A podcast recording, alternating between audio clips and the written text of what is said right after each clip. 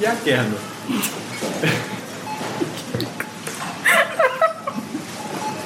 Da träume ich heute Nacht von. Ja, ja, gerne. Okay. Kontinuums. Stelle dir einen Single vor. Herzlich willkommen zu einer neuen Folge Fancy and Street, dem Gespräch, dem du nicht nicht zu hören kannst. Heute geht es um das Thema Feminist Feelgood. Genau, wir nehmen wie immer ein paar Tage vor der Ausstrahlung auf. Heute ist der 18.03.2022 und auch wie immer starten wir natürlich, bevor wir ins Thema reinspringen, mit unseren Kategorien. Was ist im Moment so fancy und was ist gerade so street? Also, was hast du mitgebracht, Chris? Also, was ist gerade fancy? Hm, Ich hatte gerade diese Woche wieder einen neuen Aufreger zum Thema fancy, weil es ist ja gerade nicht nur jetzt gerade, sondern seit einer gewissen Zeit, seitdem so Thema kritische Männlichkeit auch irgendwie immer populärer wird, ist gerade auch vor allen Dingen in feministischen Diskursen ist immer populärer, sich auch mit witzigen Sprüchen über ähm, Männlichkeit lustig zu machen, beziehungsweise klassisch über Männer lustig zu machen. Mhm. So wie dieses Klassikerbeispiel von so Männer lol, ne? So genau, das- Männer lol oder ähm, ich habe letztens für ein Magazin, das hat das es um Mhm. kritische Männlichkeit geht, es hat damit geworben, halt den Spruch, es gibt Männer was tun oder so Männer was jetzt, bla bla bla. Und ähm, was, also ich will da vorneweg erst sagen, ich finde nicht der kritische Männlichkeit dahinter das Fragwürdige, sondern ich finde die Auseinandersetzung, wie sich darüber ähm, oder wie sich damit auseinandergesetzt wird, fragwürdig. Weil dass diese Sprüche alle davon ausgehen oder alle darauf abzielen, irgendwie so cis-Endomänner zu bashen. Also das, was so als klassische Form von Patriarchat und alter weißer Mann irgendwie gilt. Vielleicht kannst du kurz nochmal sagen, was Endo bedeutet, weil ich glaube, dass es nicht alle Menschen wissen. Endo ist das Gegenteil oder das Gegenstück von Inter, also sozusagen die Normbezeichnung von Menschen, die in ähm, biologische Geschlechtskategorien passen. Und was da, genau, was an diesem, an diesem witzigen Hintergrund oder an dieser Auseinandersetzung generell mich stört, ist, dass dort immer wieder queere Perspektiven auf Männlichkeit vergessen werden. Also zum Beispiel nicht-binäre Perspektiven auf Männlichkeit, äh, transmännliche Perspektiven, weil mit dieser Witzigmachung oder in diesem Diskurs alles immer auf dieses Bild von heterosexuell, weiß, cis, endo, männlich gesehen wird und Männlichkeit eigentlich in der Auseinandersetzung sehr einseitig betrachtet wird. Mhm. Und das finde ich ist das, was mich so ultra daran stört, weil kritische Männlichkeit braucht es unbedingt und es braucht es auch, um sich mit Patriarchat auseinanderzusetzen, gerade auch in einem feministischen Diskurs. Aber ich denke mir, wir sind doch mittlerweile alle gerade in feministischen Diskursen an dem Punkt, dass wir wissen, wir müssen es intersektional sehen. Und wenn wir Männlichkeit nicht intersektional sehen, dann bringt auch die Auseinandersetzung daran nichts. Und es bringt auch nichts, weiter Feindbilder von dem weißen alten Mann zu sehen, weil ich zum Beispiel auch in Workshops, die ich gebe, mittlerweile merke, dass cis wie eine Form als Schimpfwort betrachtet wird. Und das ist, geht, darum geht's ja gar nicht. Es ist ja ein, ein Analysebegriff. Mhm. Es ist, sagt dir einfach nur etwas aus. Es ist ja ein ganz normales Adjektiv ohne eine Wertung. Aber wenn wir weiterhin mit zum Beispiel solchen Witzen uns über Männlichkeit auseinandersetzen oder solchen Sprüchen, dann kommen wir in so ein unproduktives Ding von Männlichkeitsbashing rein, was Mhm. nicht produktiv ist, um an patriarchalen Strukturen zu arbeiten. Mhm. Ja, ich glaube, das Gefährliche ist, dass so, ähm, wenn das so vermeintlich progressive und intersektional arbeitende Medien oder Instagram-Kanäle oder äh, Menschen, denen wir sozusagen vertrauen, dass sie eigentlich das alles im Blick haben, was du gerade beschrieben hast, wenn die auf einmal sowas raushauen, ne? Ich habe diesen Post auch gesehen, von dem du da gesprochen hast, von diesem Magazin und ne, das ist ein Magazin, was ich als kritisch männlich lese und da dachte ich auch erstmal, haha, witzig und dann dachte ich, nee, Moment mal, das ist überhaupt nicht witzig und genau, was du gerade beschrieben hast, Roy. und ne, also wenn das jetzt die Zeit machen würde oder irgend so ein konservatives ähm, anderes Medium, dann würden wir das ja nochmal ganz anders betrachten und würden das vielleicht gar nicht so unkritisch hinnehmen. So.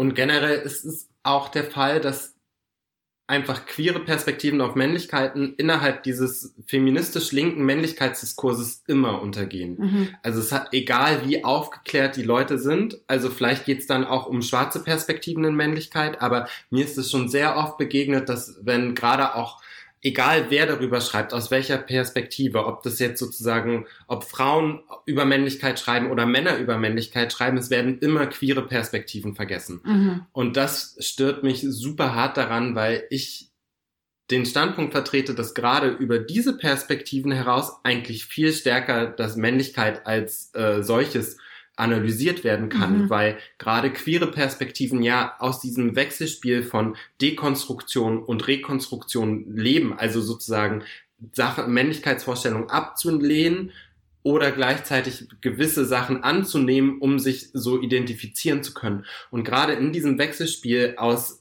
äh, ich arbeite dagegen und ich nehme das für mich raus, was für meine Identität wichtig ist oder was für mein Verständnis von Männlichkeit wichtig sein kann. Ich glaube, das ist eher ein produktives Wechselspiel, was uns dazu bringen kann, auch Stereotype, Vorurteile und sogenannte Verhaltensweisen nochmal ganz anders analysieren zu können, um gleichzeitig in einem Machtdiskurs diese Analysen zu haben, als wenn es so ein Bashing von äh, so ein klassisches Feminist-Bashing ist von äh, wir sind alles gegen Männer und Männer mhm. sind gegen Frauen und so. Also die Welt ist ja viel komplexer. Voll. Ja, finde ich total wichtig. Also auch was du eben noch gemeint hast mit äh, CIS wird so oft als Schimpfwort wahrgenommen. Das erlebe ich auch, wenn ich Seminare gebe und äh, musste gerade denken an ein Seminar, was ich kürzlich gegeben habe in einem Kontext, wo Menschen wirklich so ein Basic Antidiskriminierungsseminar wollten und ähm, genau, da auch wieder das CIS angenommen wurde als, hm, das ist jetzt was Schlechtes.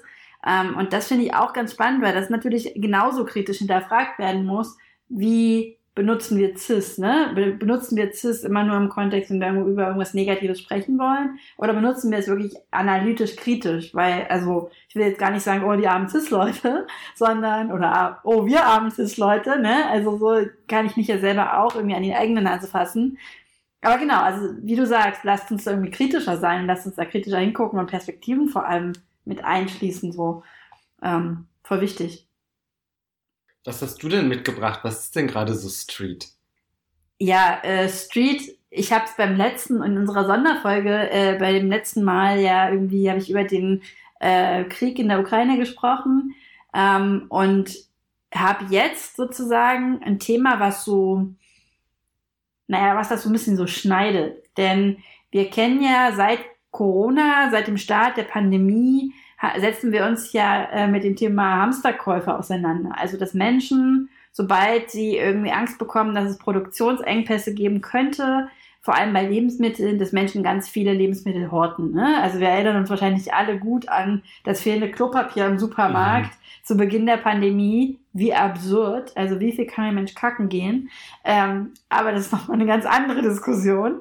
Ähm, genau, und jetzt passiert das halt eben wieder, habe ich ähm, mitbekommen, gerade auch über die sozialen Medien. Ich habe es in meinem Supermarkt jetzt noch nicht gesehen, aber ähm, es muss wohl an vielen Stellen schon so sein, dass ähm, bestimmte Produkte gerade wieder vergriffen sind in den Regalen, weil Menschen, äh, also beim mhm. Öl zum Beispiel war das ja. diese Woche viel im Diskurs, mhm. Speiseöl, ähm, dass eben da durch den ähm, Ukraine-Krieg da ja eben bestimmte Exportprodukte nicht mehr exportiert werden können, die im Supermarkt fehlen, wo man jetzt sagen kann, ja, dann nimm halt eins von den anderen 20 Ölen. Ähm, was das aber bei Menschen auslöst, bedeutet ja, Menschen kaufen dann schnell wieder sowas wie äh, Nudeln und haltbare Sachen, Mehl und solche Sachen auf Vorrat. Das ist aber eigentlich noch gar nicht mein Punkt, sondern das ist nur die Vorrede zu meinem Punkt. Denn ich habe gelesen auf, auf Twitter ganz viele verschiedene Beiträge von Leuten, die ähm, sich selber als arm bezeichnen und selber sozusagen ähm, vielleicht von Hartz IV leben oder arbeitssuchend sind und ähm, halt vom Einkommensminimum maximal leben und die halt sagen, ja, ich kann mir erstens Hamsterkäufe nicht leisten Und was bei Hamsterkäufen richtig, richtig oft passiert ist, dass Menschen ja nicht die Produkte der, der großen Marken mhm. hamstern, sondern dass Menschen, wenn sie Angst haben, äh, dass jetzt irgendwie ein Engpass ausbrechen könnte, egal was für ein Einkommen sie haben, dass Menschen ganz oft die äh, Eigenmarken der Supermärkte kaufen. Und dass dann gerade bei so Discountern vor allem da die Regale leer geräumt werden und Menschen, die aber darauf angewiesen sind, mhm. in diesen Discountern einzukaufen oder die regulär diese äh, Eigenmarken kaufen, die halt meistens etwas günstiger sind, wo man dann halt ein Päckchen Spaghetti für 40 Cent bekommt, die sind halt nicht mehr da. Und dann müssen halt die Menschen, die äh, ohnehin vielleicht in der Woche nur 5 Euro für Lebensmittel haben, auf einmal die Nudeln für 2 Euro kaufen.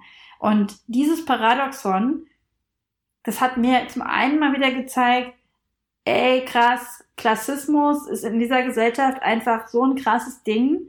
Ähm, und auch, wie privilegiert bin ich eigentlich so, weil ich kann es mir gerade erlauben, ich könnte mir erlauben, die Nudeln für 1,50 zu kaufen, so. Äh, wenn halt die anderen nicht mehr da sind. Ich muss jetzt nicht irgendwie auf die billigen oder die günstigen umsteigen, so. Und Gleichzeitig aber in was für einer Gesellschaft wir eigentlich leben, dass A, Menschen immer denken, sie würden jetzt gerade hier in den Engpass kommen, gerade hier in Deutschland, wo eigentlich wir uns, also wo es an uns an nichts mangelt, wo wir eher Sachen wegschmeißen als zu wenige haben. Und auf der anderen Seite irgendwie Menschen tatsächlich nicht wissen, was sie kaufen sollen, weil sie einfach dann da nicht die, äh, ja nicht mehr ihre Grundbedürfnisse erfüllen können, so. Mhm. Genau ich muss da ganz stark, also mir ist das auch aufgefallen und ich habe da, ich denke da auch schon sehr lange drüber nach, weil ich gerade auch viel im aktivistischen Kurs auf äh, Instagram, wo auch immer erlebe, dass es eine große Auseinandersetzung gibt, gerade auch über diese ähm, Öl-, Energiepreis-, Spritpreis-Situation, dass äh, viele aktivistische Leute ähm, so Statements raushauen wie, check mal deine Privilegien, wenn du dich über einen Spritpreis aufregst. Äh, andere Menschen leben gerade im Krieg. Und ich finde so eine Aussage super kritisch, gerade aus dem Aspekt heraus, was du gesagt hast, weil Leute sind halt einfach abhängig davon, um irgendwie auf Arbeit fahren zu können, sind abhängig davon, das Geld ausgeben zu müssen, gerade wenn sie im ländlichen Raum leben. Da ist nicht die Möglichkeit da, irgendwie mit Fahrrad oder öffentlichen Verkehrsmitteln zu fahren. Die Le Leute, die gerade prekär beschäftigt sind, mehrere Jobs haben, von einem Job zum anderen fahren müssen, um irgendwie überleben zu können, so, oder um irgendwie Geld haben zu können für ihre Familien. Und dann solche Statements rauszuhauen, finde ich, finde ich schwierig, weil klar, es in Deutschland ist gerade kein Krieg und anderswo auf der Welt gibt es ganz viele Kriege mhm. überall. Und wir leben in einem unglaublich krassen Wohlstandsland, aber gleichzeitig gibt es innerhalb dieses Landes einfach Leute, die nicht den Wohlstand haben, wie meinetwegen mittelschichtsaktivistische Leute so. Mhm. Und das finde ich halt ultra problematisch, dass dann das einfach komplett ausgeblendet oder vergessen wird, gerade mhm. wenn es um Energiekosten, Heizkosten, Wasser und so weiter geht. Voll. Naja, das, mm, das Problematische daran ist ja vor allem auch, oder das Schwierige, mm, das erstmal zu erkennen, ne? Also weil, genau, ich habe ganz oft den Impuls bei solchen Aussagen, wie du sie gerade beschrieben hast, so zu sagen, ja, es stimmt, ich dachte mir auch, naja, ist ja vielleicht sogar gut für die Energiewende, dass jetzt der Sprit so teuer ist, also um das jetzt mal so ein bisschen äh, verkürzt zu sagen. Aber natürlich, das ist, das kann ich sagen, in der ich in einer Großstadt lebe, wo ich auf mein, wo ich ein Fahrrad habe, das funktioniert und wo ich von mit meinem Fahrrad von A nach B komme und wo ich außerdem genügend Geld habe für teure Bahntickets. So. Ähm, und du ja auch noch nicht mal ein Auto hast und auch nicht davon abhängig bist. Genau, ich bin nicht von einem Auto abhängig. Ich habe auch niemanden zu versorgen. Also ich muss niemanden pflegen, ich muss keine Kinder irgendwo hinfahren. Genau. Und das aber überhaupt erstmal zu checken, ne? Das ist wie in allen Diskriminierungsdiskursen. Ich muss da überhaupt erstmal sehen, dass ich da Privilegien habe, weil ich check natürlich immer dann was, äh, wenn ich wahrscheinlich irgendwo benachteiligt werde. Ähm, aber genau, also gerade diese Klassismusdebatten, die fallen mir gerade wieder mehr auf und ich bin super, super dankbar, dass Leute die Energie und die Ressourcen finden, um sowas auch laut zu sagen und zu schreiben, um da irgendwie auf Twitter, Instagram äh, aufmerksam drauf zu machen. Ähm, genau, ansonsten empfehle ich natürlich immer auch die Bücher von äh, Francis Sick oder das von Anna Meyer, wo es auch um Klassismus geht. Ähm, genau, weil das ist einfach ein Thema, was uns so doll, doll, doll umgibt, so, und wir müssen da irgendwie mal einen Schritt vorankommen. Es kann echt nicht sein, dass das so, also 2022, ich glaube, ich sage es jede Folge, ey, wir leben 2022, es muss sich doch mal was verändern, so. In so vielen Bereichen. Ja, voll. Die Veränderung ist überall und wir wollen so viele Sachen machen. Ich dachte gerade, okay, wie kriegst du jetzt die Brücke hin? Das ist ja jetzt. Die Brücke okay. ist, dass wir so viele Sachen machen wollen und so aktiv sein wollen. Wir wollen so viel machen, aber vergessen oftmals dabei auch, oder mir geht es oft so, dass ich ganz stark vergesse, auf mich selber zu achten. Ich habe das jetzt wieder gemerkt. Ich hatte ganz viele Sachen irgendwie, die ich, äh, Deadlines und äh, Veranstaltungen und so weiter. Und ich bin, sobald das abgegeben wurde, komplett krank geworden. Mhm, das kenne ich auch von mir. Wenn so die Fristen äh, passiert sind, dann zu sagen, okay, ciao, der Körper sagt, jetzt bin ich mal dran. Mhm. Und äh, daran, an solchen Punkten merke ich immer, ich muss mehr auf mich selber zwischendrin auch achten, weil sonst würde es mich nicht jedes Mal so krass treffen. Und ich war jetzt wirklich, also ich bin immer noch erkältet, man hört es vielleicht an meiner Stimme oder Mensch hört es an meiner Stimme. Und ähm, genau, es war ganz schön hart und äh, ja, deswegen wollen wir heute auch über Feminist Feelgood sprechen, also über Dinge, die uns gut tun. Oder gut tun können. Oder gut tun können. Und um da smooth wieder einsteigen zu können, kommen wir natürlich zu unserer Schnellfragerunde. Aufregend. Ich darf anfangen heute. Ähm, okay, bist du ready?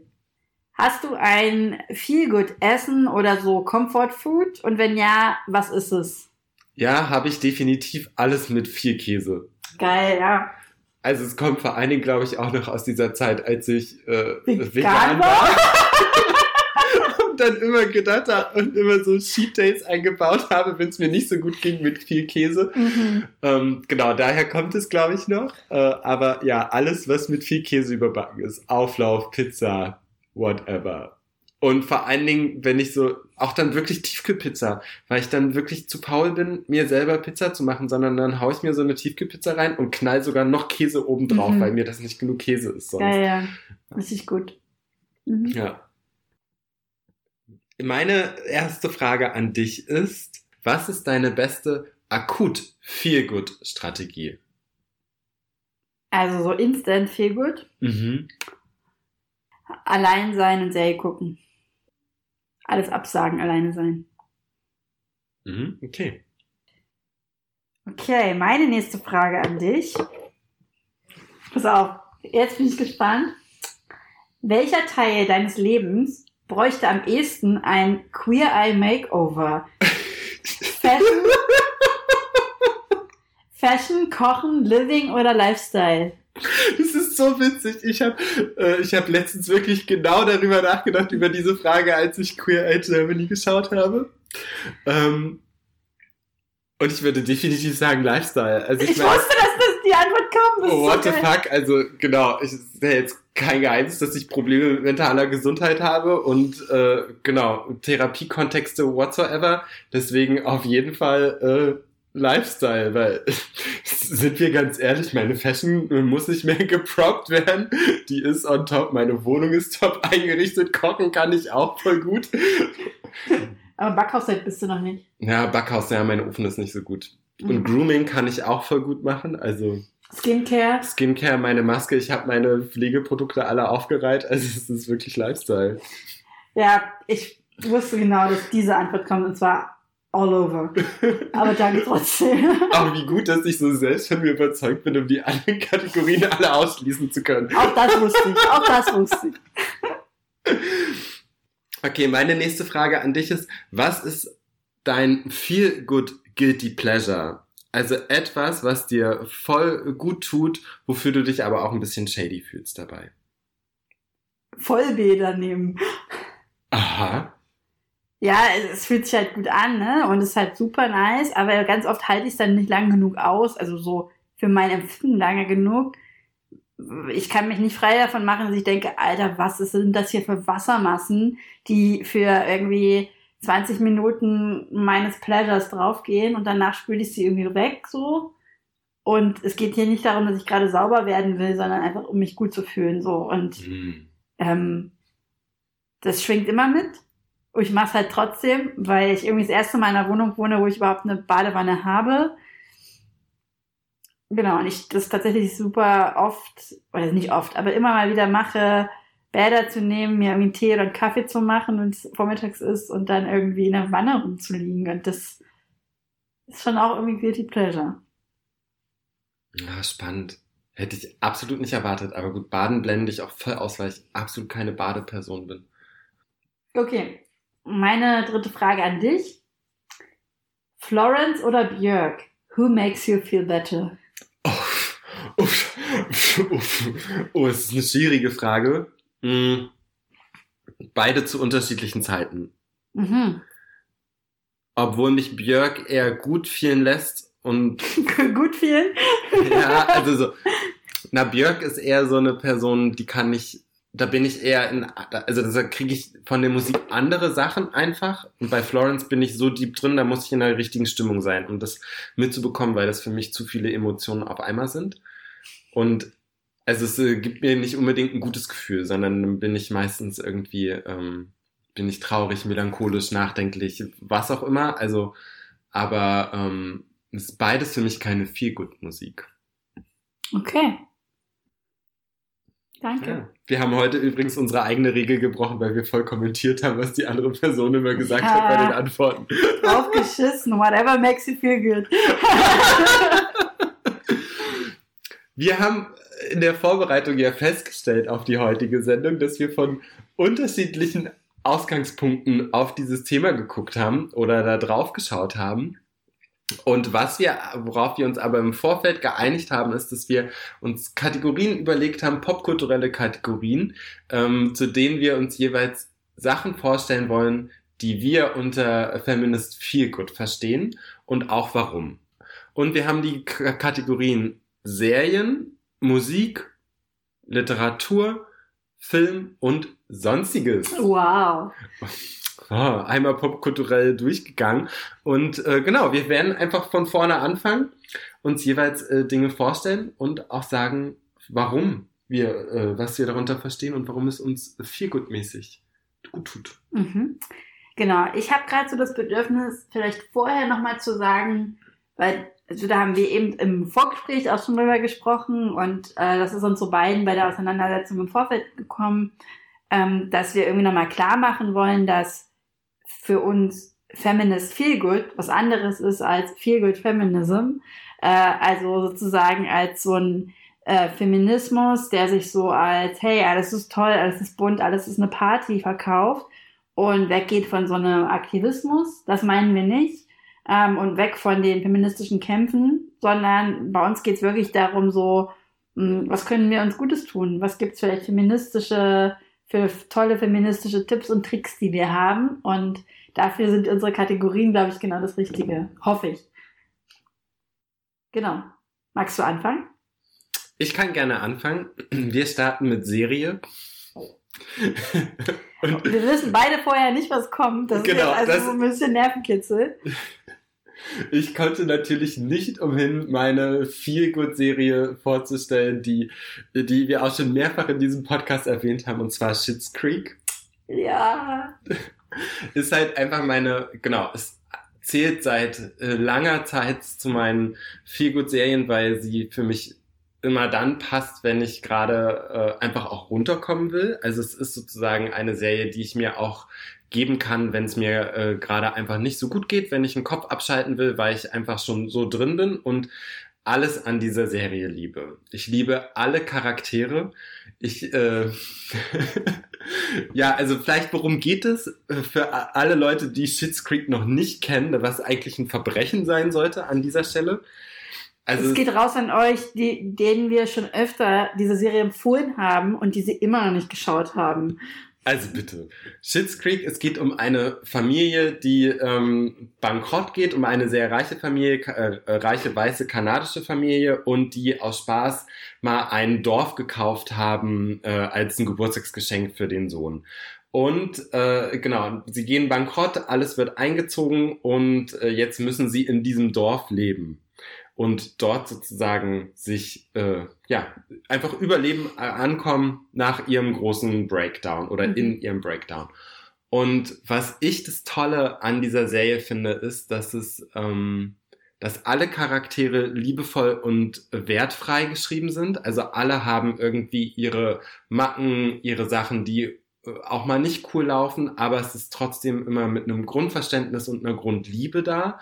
Auch bei allen, nicht nur bei den Leuten aus der Familie, sondern auch bei allen aus dem, ähm, aus dem Dorf, aus der Kleinstadt, in der sie sind, die auch teilweise sehr skurril sind, aber wirklich wertfrei äh, dargestellt werden und alles sehr liebevoll ist. Und was ich das Tolle daran finde, ist, dass es je mehr die Serie wächst, umso stärker wächst diese Familie auch zusammen und lernt sich ganz neu kennen, obwohl sie alle vorher vielleicht an unterschiedlichen Orten gelebt haben, ganz unterschiedliche Leben gelebt haben und gar nicht einen Bezug zueinander hatten und in dieser Krise füreinander sich ganz neu kennenlernen und sich ganz neu ja, lieben lernen. Und das finde ich ist so ein, es ist eine Familienserie, es ist eine skurrile Serie, es ist eine Comedy-Serie, es ist eine queere Serie und es ist eine der Serien, wo ich das erste Mal eine queere Beziehung gesehen habe, die, wo Queerness nicht problematisiert wird, sondern wo es einfach ein ganz normaler Bestandteil dessen ist und es nicht irgendwie ein Problem ist, dass irgendeine Person queer ist,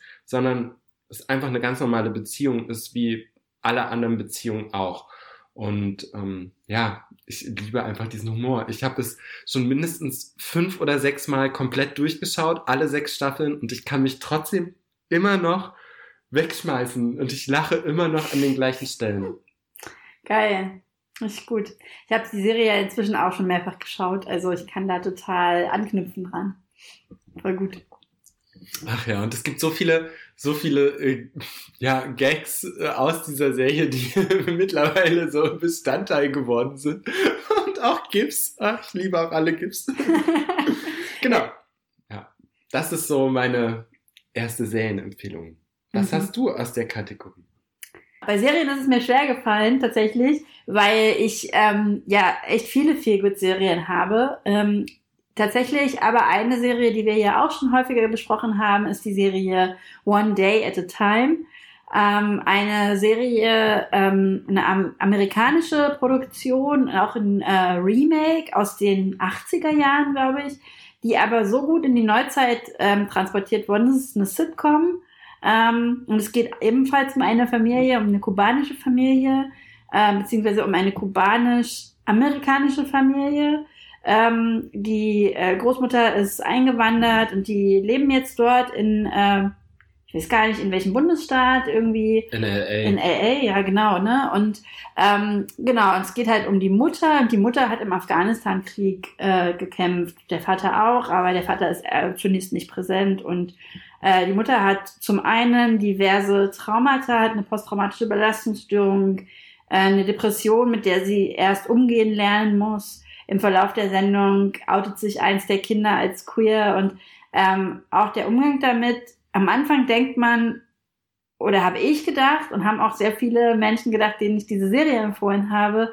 oh je, oh das ist so eine klassische Sitcom, warum sollte ich mir die angucken? Ist alles so ein bisschen überdreht, überzeichnet, durch diesen, durch diese spanischen Einflüsse äh, wirkt es an manchen Stellen auch so super dramatisch und so, aber das macht die Serie so liebevoll weil sie diese ganzen wichtigen Themen, an der Stelle ist sie ernst und an der Stelle ist sie seriös und sie schafft es trotzdem, diese Themen nicht zu schwer werden zu lassen und hält so die Waage zwischen irgendwie Leichtigkeit, Humor und Alter, das Leben hat einfach für uns alle Päckchen bereit und die müssen wir auch ansprechen dürfen so und ähm, die Serie habe ich auch schon mehrere Male geschaut. Dramatischerweise wurde sie nicht weiter produziert und ähm, hat jetzt nochmal den Sender gewechselt und ich glaube, da ging es jetzt nochmal weiter. Aber ähm, die ist auf jeden Fall noch nicht, also die neue Staffel ist noch nicht auf Netflix verfügbar, aber so die ersten zwei oder drei sogar kann ich auch immer wieder gucken. Super liebevolle Serie. Ja, voll. Liebe ich auch total. Nachdem, du hast es mir ja auch mehrfach empfohlen und ich war lange so auch genau ein bisschen reservierter, aber als ich dann angefangen habe, war ich auch sofort drin und liebe mhm. ich auch. Finde ich richtig gut. Mhm. Richtig gut. Habe ich vorher auch noch nie so gesehen, dass irgendwie so schwierige Themen mhm. oder so schwer politische Themen irgendwie in so einer Sitcom so humorvoll behandelt werden.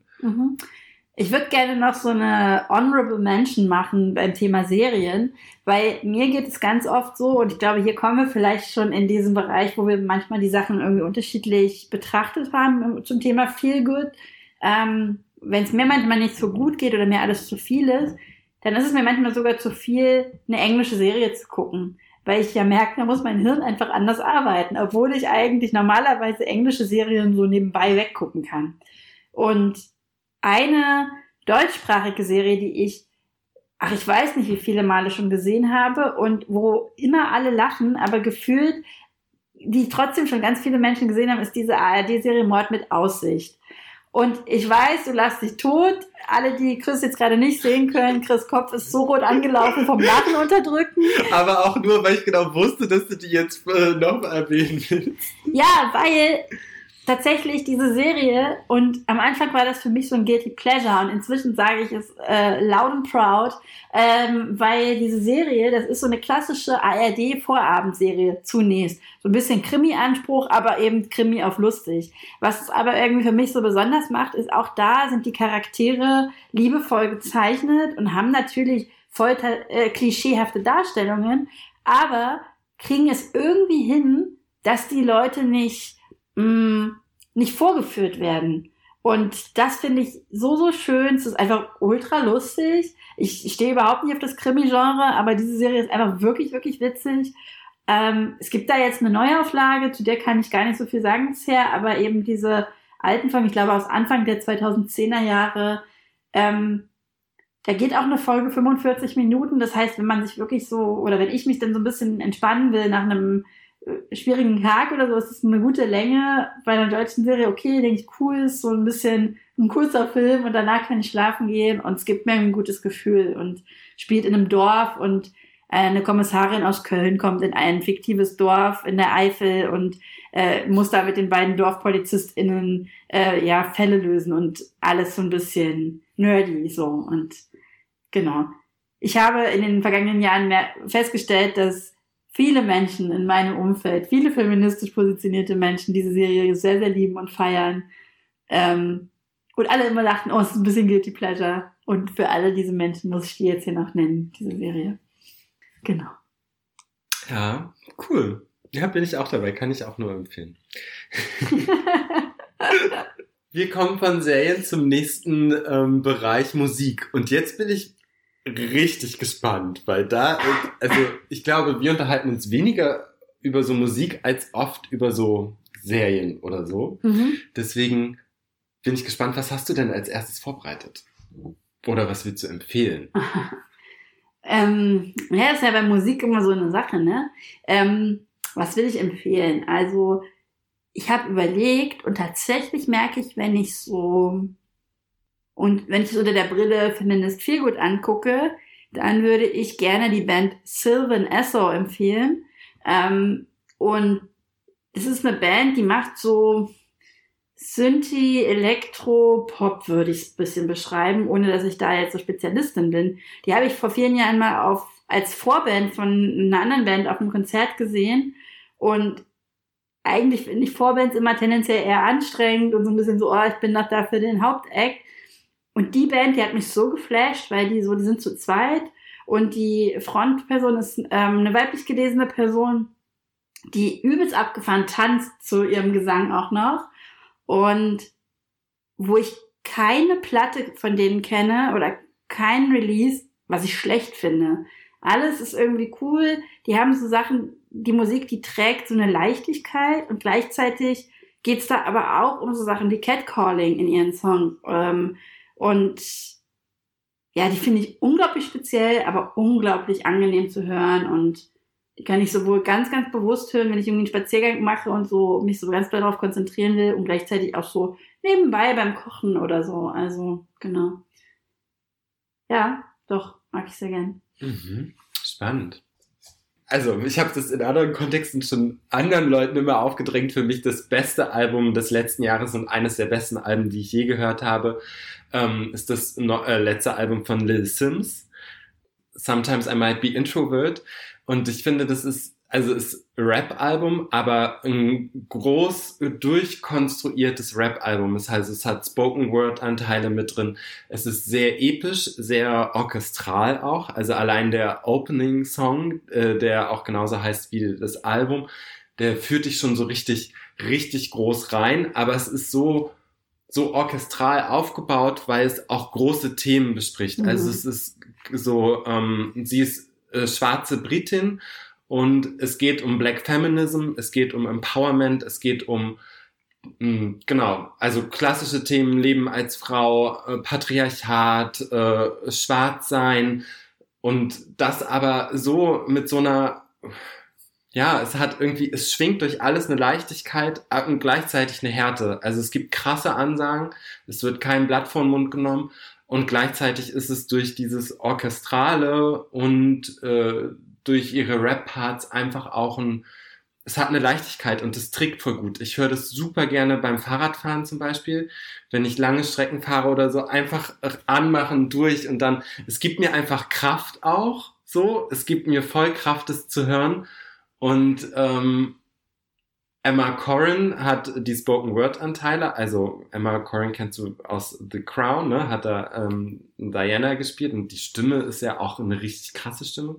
So zwischendrin dann das nochmal als Kontrast zu den Rap-Parts ist halt einfach.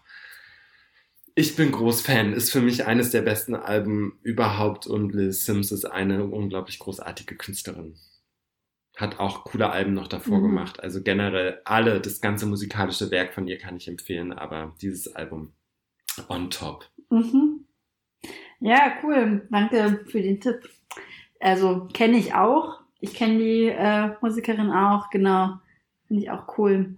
Ich merke tatsächlich, dass mich so, also ich brauche immer eine ganze Weile, um neue Sachen irgendwie dann zu entdecken, weil wenn ich das ähm, bei Musik überfordert es mich noch viel, viel mehr als bei Serien zum Beispiel.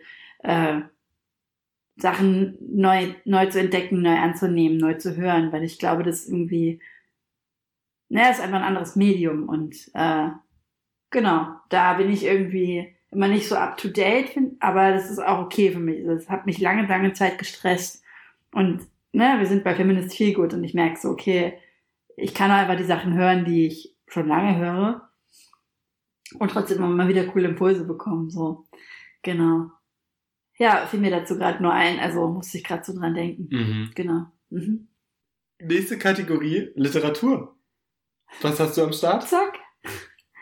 Ähm, Literatur. Ich habe mh, hm, vielleicht auch eine ungewöhnliche Auswahl für dich mitgebracht. Äh, ich habe von meinen Eltern zu Weihnachten ein Buch von Jane Austen bekommen.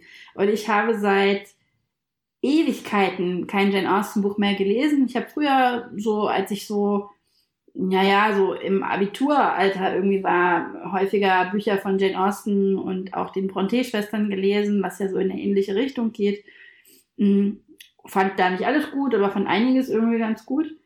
Und irgendwie haben meine Eltern so als Schuss ins Blaue mir ein Buch geschenkt, wo sie auch spannenderweise eins getroffen haben, was ich noch nicht kannte. Und das habe ich jetzt gelesen in einer Phase, wo mein Leben jetzt irgendwie in, den, in den letzten Monaten insgesamt ganz schön anstrengend und stressig war.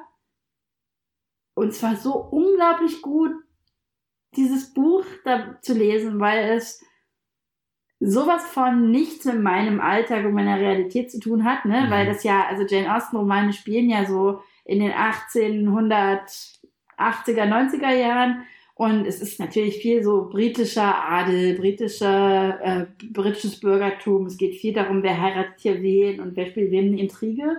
Man könnte jetzt denken, so, boah, das ist jetzt eigentlich ein bisschen piefig. Aber Jane Austen hat ja einen enormen feministischen Anteil, indem sie super spitze, ironische Kommentare in ihre Texte einbaut und da tatsächlich die Übersetzungen zu einem Großteil auch sehr gut gelungen sind. Und ich mich darüber wirklich gefreut habe, jetzt auch mit meinem Wissen und meinem Blick von heute so ein Jane Austen Buch zu lesen. Ich hätte das wahrscheinlich sonst, ich habe einige in meinem Bücherregal stehen, die hätte ich gerade wahrscheinlich nicht nochmal zur Hand genommen. Und ich habe mich richtig gefreut, es zu lesen. Es hat mir sehr, sehr gut getan. Und ähm, genau, kann ich nur empfehlen, sowas mal wieder zur Hand zu nehmen. Welches hast du denn jetzt gelesen? Ach so, ja, ich dachte, also genau, so äh, intensiv wollte ich da gar nicht rein. Äh, ich habe Mansfield Park gelesen, Ah, mhm. äh, wo ich nicht sagen will, dass mich die Geschichte übelst gecatcht hat. Äh, eine sehr, sehr enge Freundin von mir, die hat vorher, die ist sehr großer Jane Austen-Fan, die hat vorher gesagt, hm, ja, das mag ich ja nicht so. Die heiratet am Ende ihren Cousin. Dachte so, ja, machen die das nicht immer alle? Aber genau, also es ging mir gar nicht um das Buch als solches, sondern eher ums Format und um den Style so. Mhm. Und ähm, ich habe so im letzten Jahr entdeckt oder während der Corona-Pandemie, dass mir generell Romane lesen wieder viel besser tut. So, ich habe lange Zeit immer vor allem Sachbücher jetzt gelesen, weil einfach immer so viele gute Sachen rauskamen von Eure Heimat ist unser Albtraum über irgendwie die ganzen Bücher von Max Czolek, die ich alle sehr schätze. Und habe irgendwann gemerkt, ich kann mich nicht den ganzen Tag nur mit politischem Diskurs befassen. Und lese halt eben wieder viel mehr Romane und auch viel mehr vielleicht erstmal Romane out of my box. Und das tut mir sehr, sehr gut. Mhm. Kann ich total nachvollziehen. Ich liebe ja diese ganzen Historien-Sachen, diese Kostüme, das Setting, whatever, Mhm. liebe ich ja richtig doll und ich liebe ja auch äh, diese Jane Austen-Verfilmung. Ich glaube, ich habe nur Pride and Prejudice gelesen und sonst habe ich, glaube ich, fast alle Sachen, die es irgendwie gibt, verfilmt gesehen. Ob BBC oder neu verfilmt oder so. Ich bin da ja voll drin. Spannend. Also Emma habe ich mir mit 17 oder so ganz bewusst gekauft. Das hatte ich irgendwo gehört, dass es dieses Buch gibt so und ich wollte das unbedingt lesen und Emma hat auch eine große Bedeutung für mich gehabt damals so in meiner Wesensbildung so. Also das kann ich dir zu lesen mal sehr empfehlen. Hm, Da kenne ich auch nur die, also gerade die letzte Verfilmung Ja. mit äh, Anya Tyler-Joy. Bin ich ja auch groß Fan von ihr. Naja, egal. We know that already. ja, was hast du uns denn mitgebracht? Ah, ja. Also, äh, dich zu Büchern befragen, da öffnen wir jetzt die Büchse der Pandora, aber ich mag es trotzdem mal. Ja, was ich ja spannend finde, weil genau, Bücher sind ja für mich keine, nicht prinzipiell so viel gut Sachen, weil um viel gut so Sachen neben zwischendurch zu haben, dafür würde ich eher so, so Lyrik lesen und nicht unbedingt Romane oder eher solche Sachen. Aber was mich in der letzten Zeit sehr stark beeinflusst und aufgebaut hat und was ich unglaublich schätze, dass es das gibt, ist ähm, das Magazin Transkodiert. Das ist im letzten November in der ersten Ausgabe herausgekommen und das sind, ist ein Magazin, was nur Texte von äh, trans- als auch nicht-binären ähm, queeren Menschen versammelt und ähm, ich finde, es ist ein unglaublich großes, wichtiges Geschenk, dass es dieses Magazin gibt, weil ähm, nicht-binäre Menschen, Transmenschen viel zu wenig Platz in irgendeinem literarischen Geschehen haben, in irgendeinem Bereich. Und ähm, das Buch oder das Magazin versammelt halt aktuelle Texte, Deutsch und Englisch oder auch teilweise andere Sprachen. Es gibt ähm, Essays, es gibt ähm, Gedichte, es gibt Slam-Texte, es gibt ähm, Word Clouds, also es gibt alles Mögliche und ich finde es, un also für mich als nicht-binäre Person ist es ich habe so lange darauf gewartet, dass es so etwas gibt. Und ich fühle mich an so vielen Stellen gesehen, verstanden, repräsentiert. Und das gibt mir so, so, so ein gutes, empowerndes Gefühl einfach. Und ich liebe dieses Magazin. Ich muss das in allen Kontexten, wenn es darum geht, was ist mein, was ist mein literarisches Highlight gewesen, immer dieses Magazin anbringen, weil genau, es braucht mehr Aufmerksamkeit und eine zweite Ausgabe ist geplant und es ist, äh, kauft alle dieses Magazin. Ich weiß gar nicht, ob es gerade aktuell noch Ausgabe, also noch Sachen gibt davon, aber wenn, dann auf jeden Fall kauft transkodiert. Unglaublich toll. Sehr intersektional auch. Sehr viel zum Nachdenken, aber auch zum Loslassen. Viel gut. Sehr wütend teilweise und das, das mag ich. Sowas gibt mir dann auch viel gut. Wenn ich in so einer Rage-Stimmung bin, dann finde ich es auch geil, wütende Texte auch zu lesen, weil ich so denke, ja, genau, ich bin auch wütend und genau aus diesem Grund bin ich auch wütend. Und es Mhm. ist auch berechtigt, dass ich wütend bin. Mhm. Und ich muss meine Wut nicht mit irgendwelchen äh, viel gut Sachen runterspielen, sondern sie ist gerade auch, es ist viel gut, Mhm. diese Wut auch leben zu dürfen. Ja, voll. Kann ich, kann ich gut nachvollziehen. Für mich waren damals, als ich so die ersten Kolumnen von Margarete Stokowski gelesen habe, die ja auch so eine sehr, also deren Sprache so, so on point ist für mich und auch so wenig abgehoben einfach. Da kann ich das sehr gut nachempfinden. Da hatte ich so diese Momente von, ja, du fährst gerade meine Wut in Worte, du fährst gerade meine Trauer in Worte und ich kann das lesen und fühle mich verstanden und dann fühle ich mich irgendwie danach auch ein bisschen besser so, ne? Und ähm, ja, spannend, danke, dass du es nochmal teilst mit dem Magazin. So, ich habe das irgendwie mitbekommen, aber ich habe es noch nicht gelesen. So, werde ich mal machen. Ja, auf jeden Fall. Alle, alle müssen es machen. Alle müssen es machen. Und ich hoffe, die Leute schreiben ganz fürchterlich äh, auf, aufmerksam mit, was sie alles anschauen, hören und äh, lesen müssen. Wir müssen es eigentlich alles irgendwie verlinken oder nochmal anders äh, sichtbar machen dann nach der Folge in den, in den Here Notes oder wie auch immer es heißt. Ich glaube, für uns ist diese Folge halt Feminist Feel Good und für unsere FollowerInnen eher so Feminist Stress. To-Do-Liste weiterziehen. Ja, no pressure. Unsere Empfehlungen äh, äh, müssen nicht von allen äh, gemocht oder geguckt werden, aber wer Shit's Creek nicht kennt, hat in den letzten Jahren einfach was verpasst. Punkt. da geht nichts drum herum. okay. Cool, dann äh, haben wir die Kategorie Literatur ähm, erledigt. Haken dran. Es klingt auch so bürokratisch. Aber lass uns mal zur, ähm, zur nächsten Kategorie springen. Was hast du uns denn in der Kategorie Film mitgebracht? Film, das ist mir sehr, sehr schwer gefallen, mhm. weil ich gucke, um runterzukommen, so als zum Abschalten, gucke ich voll gerne Actionfilme. Also, es ist, äh, würden Leute von mir nicht erwarten, aber ich liebe ja Comics, ich liebe Action-Comic-Verfilmung, ich liebe auch, wenn es blutrünstig und splattermäßig wird. Aber was ich als äh, Feminist viel gut mitgebracht habe, ist einer meiner absoluten Lieblingsfilme, und zwar ist es Volver von Almodovar. Ich bin, ich liebe alle Filme von Almodovar. Manche sind, sehe ich auch kritisch, aber ganz, ich liebe einfach diese, ich liebe die Bildsprache, ich liebe die Farben, ich liebe die Queerness, ich liebe die starken Frauenrollen, die in allen Filmen drin sind. Ich liebe Penelope Cruz, ist eine meiner absoluten Lieblingsschauspielerinnen überhaupt.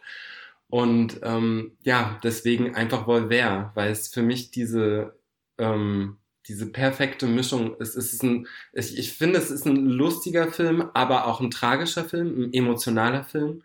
Es ist eine Fam es geht ja um eine Familiengeschichte, um sozusagen die Mutter, die gestorben ist und äh, dann als Geist wieder zurückkommt. Also sozusagen die Großmutter in dem Film ja eigentlich. Penelope, es geht ja um drei mhm. Generationen mhm. an Frauen. Und ähm, das finde ich ist genau, ich kann diesen Film so oft anschauen und entdecke immer wieder Neues. Ich habe ganz unterschiedliche Stimmungen bei diesem Film. Ich kann ihn mir in ganz unterschiedlichen Stimmungen anschauen. Ich kann heulen, ich kann lachen. Und ähm, ja, und ich finde das Tolle an diesem ganzen Werk von Almodovar ist, dass es gibt krasse Filme, die unglaublich tragisch und zerschmetternd sind, aber es gibt auch so richtig leichte und witzige Filme. Also er schafft es immer wieder, er hat ja immer so eine Phase, wo es irgendwie, es gibt zwei krassere Filme und dann kommt immer wieder eine harte Komödie und so, ne? Es ist, wechselt sich so ein bisschen ab. Und genau, ich kann dann immer aus diesem Auvin mir so ein paar Sachen rauspicken, die ich gerade brauche. Mhm. Und das liebe ich an dieser ganzen Welt von Almodovar.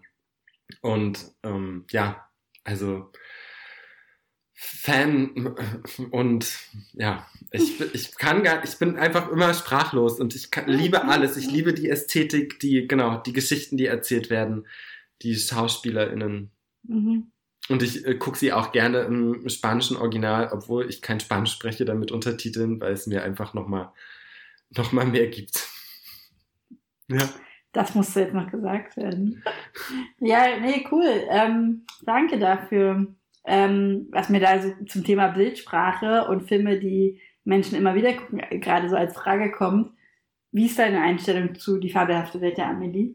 Liebe ich auch. Ich liebe den hm. Film. Wirklich. Ich liebe auch diesen Soundtrack allein. Aber den Film kann ich mir auch sehr, sehr, sehr, sehr oft angucken. Interessant. Ich kann mit Amelie tatsächlich nichts anfangen. Also, Soundtrack ist gut. Und ich verstehe auch, warum Leute ansonsten den Film gut finden. Aber ach, das ist mir alles, das ist mir zu gewollt künstlerisch. So, merke ich so. Mhm. Genau, aber äh, ich finde es echt interessant, weil ich, ich finde es so schön, das können halt Filme, ne? So Menschen auf unterschiedlichen Ebenen abholen und ansprechen. Ähm, und das finde ja, das finde ich total spannend, was du meinst, weil ich glaube, das ist auch so, so also bei Almodovar geht ja die Ästhetik in eine ähnliche Richtung. Es ist weniger in Sepia gehalten, aber es ist trotzdem auch sehr krass. Es sind ja, krasse genau. Farben, es ist knallig. Deswegen kam ich drauf. Und das ist aber auch so, ne, das kommt ja auch aus dieser aus dieser Ära Spaniens, aus den 70er Jahren heraus, so, ne, in der sozusagen auch seine Bildsprachenästhetik entstanden ist. Und ich glaube, ich, ich mag es, ich mag Filme, die auch übertrieben sind. Und ich liebe diese übertriebenen Momente, was zum Beispiel auch, was du gemeint hast bei One Day at a Time, wenn es dann so soapy wird, sowas liebe ich ja auch, wenn es hochdramatisch wird und dann fliegen Gläser und Sachen werden zerschmettert und so. Ja also das ist das auch zuzulassen und dieses mhm. Soapige und diesen mhm. Camp, einfach, es ist Camp, einfach ein Camp on Point, so, ne? Ja. Und das ist ja auch Queer Culture. Camp ist queer ja. und das liebe ich auch daran einfach. Mhm. Voll, das kann ich wiederum nachvollziehen. Also Volver mochte ich auch. Hab ich vor vielen Jahren mal gesehen, aber mochte ich auch. Mhm. Cool, danke. Was hast du? Mir ist es auch schwer gefallen. Ähm, ich habe schon viele gute Filme gesehen und auch viele, die ich irgendwie mehrfach gesehen habe. Und ich merke, dass ich mir die dann oft nicht merken kann. So. Also, genau, was mir aber eingefallen ist, was, also ich kann an deine Actionfilm-These ganz gut andocken, ganz spannenderweise. Also eigentlich gucke ich lieber so hm, äh, Kostüm-Historienfilme dann auch oder äh, Fantasy-Sachen tatsächlich ab und zu mal. Das habe ich noch irgendwie so aus meiner Jugendzeit so ein bisschen äh, mitgebracht. Aber in den letzten Jahren durch so Freundinnen und enge Menschen bin ich so ein bisschen so zu so Marvel und Avengers Kram gekommen. Und das finde ich tatsächlich manchmal auch ziemlich cool. Und ich habe heiden Spaß daran, äh, Filme zu gucken, die gleichzeitig feministisch sind und aber auch so Action, klassisches, ähm, ja, Action-Movie eigentlich. Also ich bin, also ich stehe nicht auf explodierende Autos, aber ich, ich finde es toll, wenn ich sehe an einem Film, dass der Elemente aufgreift, die normalerweise so dominant äh, cis-männlich besetzt sind ähm, und auch so klassische Verhaltensweisen, Verhaltensmuster und die werden dann äh, mit weiblichen, mit queeren Charakteren besetzt.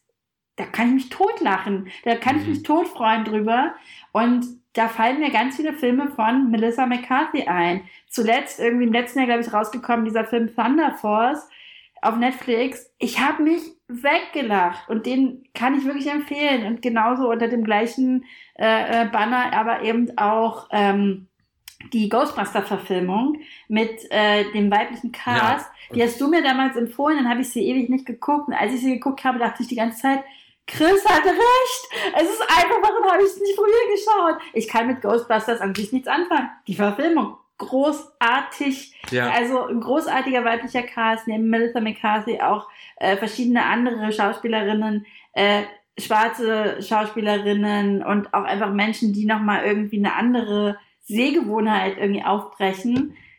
Und sowas genieße ich total, weil ich so merke, oh, es gilt anders und es müssen nicht immer die großen Mackertypen sein mit einer Glatze und einer Sonnenbrille, die jetzt hier auf der Autobahn ihre Autos crashen, so. Hey, wer das mag, gönnt euch, könnt ihr ja gucken, muss nicht dabei sein, so, ne? Also, no judgment, aber eben, äh, damit kann ich viel mehr anfangen. Mhm. Mhm. Finde ich total, also finde ich cool, dass es dir auch gefällt, weil diese, also gab hast du ja bestimmt damals auch mitbekommen, diese riesen ellenlange Diskussion über dieses Remake, ähm, über, ja, patriarchale Strukturen, die gegen feministische Remakes sind. Und da kann, muss ich noch einen anderen Tipp hinterher schieben aus der Kategorie. Ich liebe auch diesen Oceans 8 Film mit dem äh, äh, nur Frauencast aus mhm. dieser Oceans-Reihe. Großartig, habe ich auch schon mindestens zehnmal gesehen. Äh, Echt? Äh, ja, ich, ich liebe einfach, ich liebe jede Schauspielerin, die dort mitspielt. Ja. Einfach nur alle. Und in der Kombination einfach geil. Aquafina, Love Her, beste ever oder auch Anne Hathaway in ja, dieser Rolle. Sandra Bullock, ich habe hier ein richtiges Herz für Sandra Bullock, obwohl sie auch immer nur so Rom-Com-Sachen macht und ich The Blind Side richtig äh, kritisch finde, aber ich, ja, mhm. Äh, ja, kann mhm. ich auch nur empfehlen, diesen äh, Ocean's 8 Film. Voll, ja, habe ich auch schon gesehen.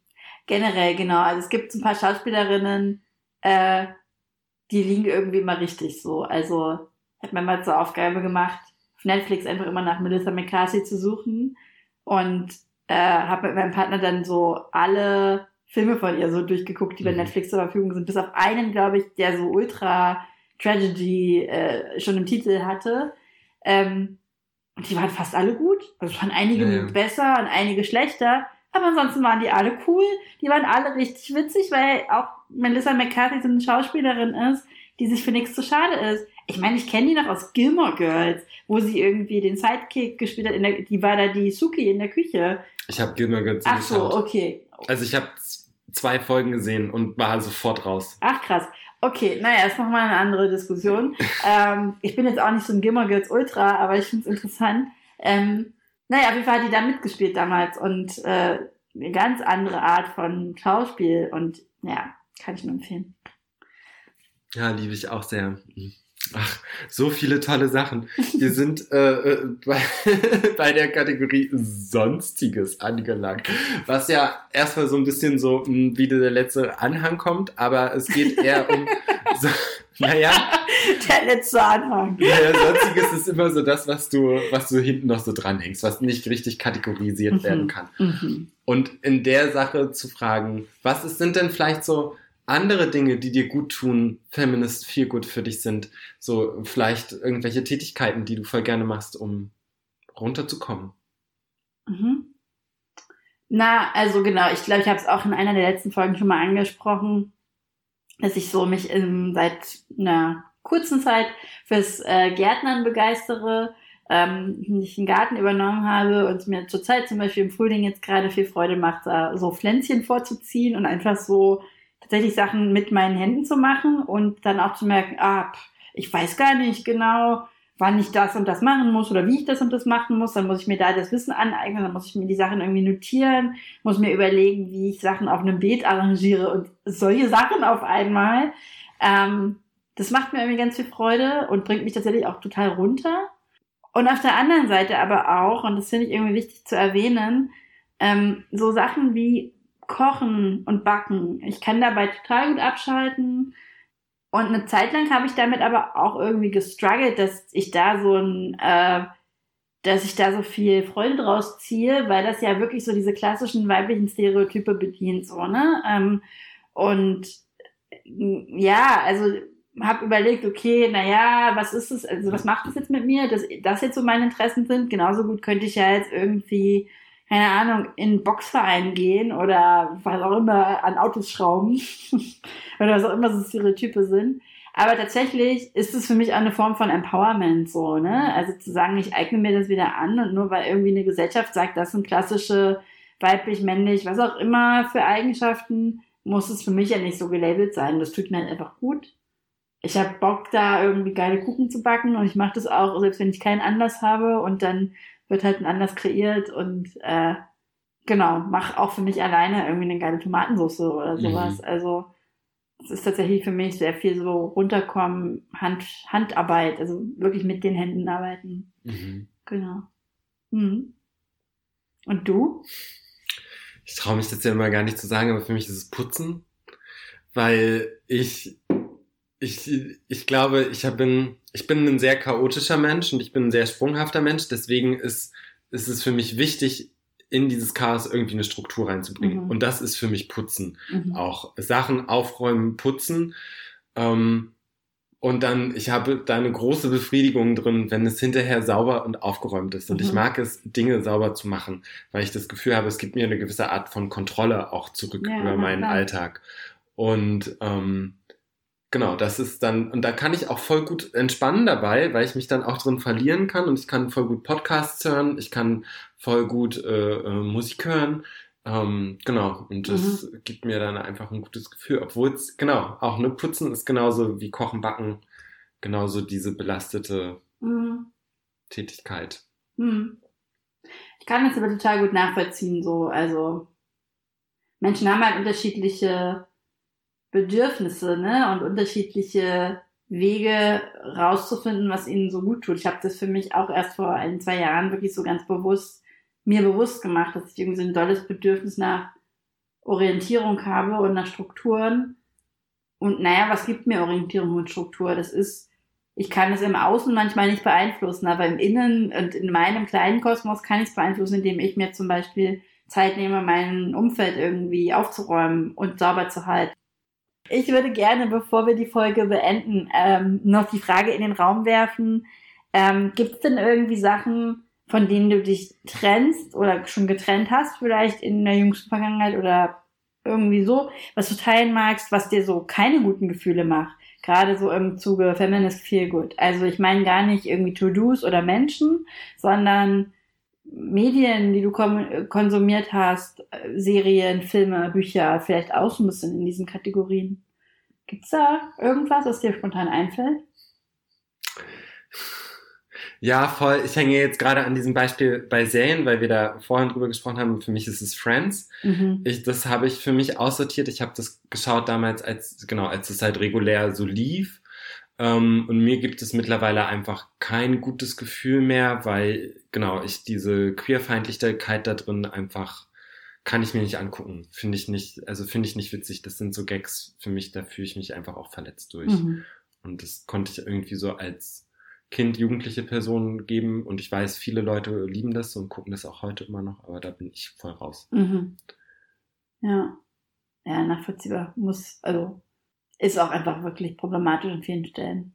Wie ist es bei dir? Also hm, ich habe eher bei der Frage tatsächlich so in Richtung zum Beispiel so Social Media Konsum gedacht. Ich mhm. habe vor einer Weile mal angefangen, hm, wirklich zu reflektieren, dass es Accounts gibt, denen ich folge, die grundsätzlich auch gute Sachen machen, gute Projekte verfolgen, gute Politarbeit machen, die mich aber auf irgendeiner Form getriggert haben oder in irgendeiner Form gestresst haben. Und dem bin ich entfolgt. Und die habe ich einfach, also weil ich so dachte, ja, okay, dann verpasse ich was. So, das ist ja immer so dieses Ding von, ich könnte jetzt was verpassen. Aber das, das, das nervt mich, das stresst mich. Ich habe irgendwie einer Instagramerin gefolgt, ohne jetzt Namen zu nennen, die so super, die ich so als sehr übertrieben künstlerisch immer wahrgenommen habe. Also wo ich so das Gefühl hatte, alles muss irgendwie so in so ein es hatte immer so einen Anspruch. Es musste immer alles künstlerisch sein. Und dann waren irgendwie, also von Fotos von der Wohnung, die immer total schön aussahen, wo ich so dachte, ja, meine Wohnung sieht so nicht aus. Äh, bis hin aber auch zu so, die hat immer besonders tiefe Gefühle gefühlt. Und ich dachte, okay, also ich, so, so fühle ich gar nicht. Also ist irgendwas falsch mit mir? So, so, so habe ich dann angefangen zu mhm. denken und dann habe ich so gesagt, stopp mal, nein, also ich bin genau richtig. Und es ist das, was ich allen vermittle, allen Jugendlichen, mit denen ich zu tun habe oder in sämtlichen äh, Diskussionen mit meinen Friends. Warum muss ich mich davon jetzt eigentlich so ja nerven lassen? Mhm. Genau. Oder auch generell so Dinge und die so Common Sense sind, ne? Oder auch Profile, also Leute, denen man folgen könnte auf Instagram, Serien, die man gucken könnte, wo Leute halt sagen, musst du gesehen haben und wo ich so merke, ja, gibt mir aber nichts, weil es mich die ganze Zeit nur stresst und weil es mhm. mich die ganze Zeit nur, also nicht runterkommen lässt vom Thema. Was ist denn dein letztes Wort für heute zum Thema Feminist Feel Good?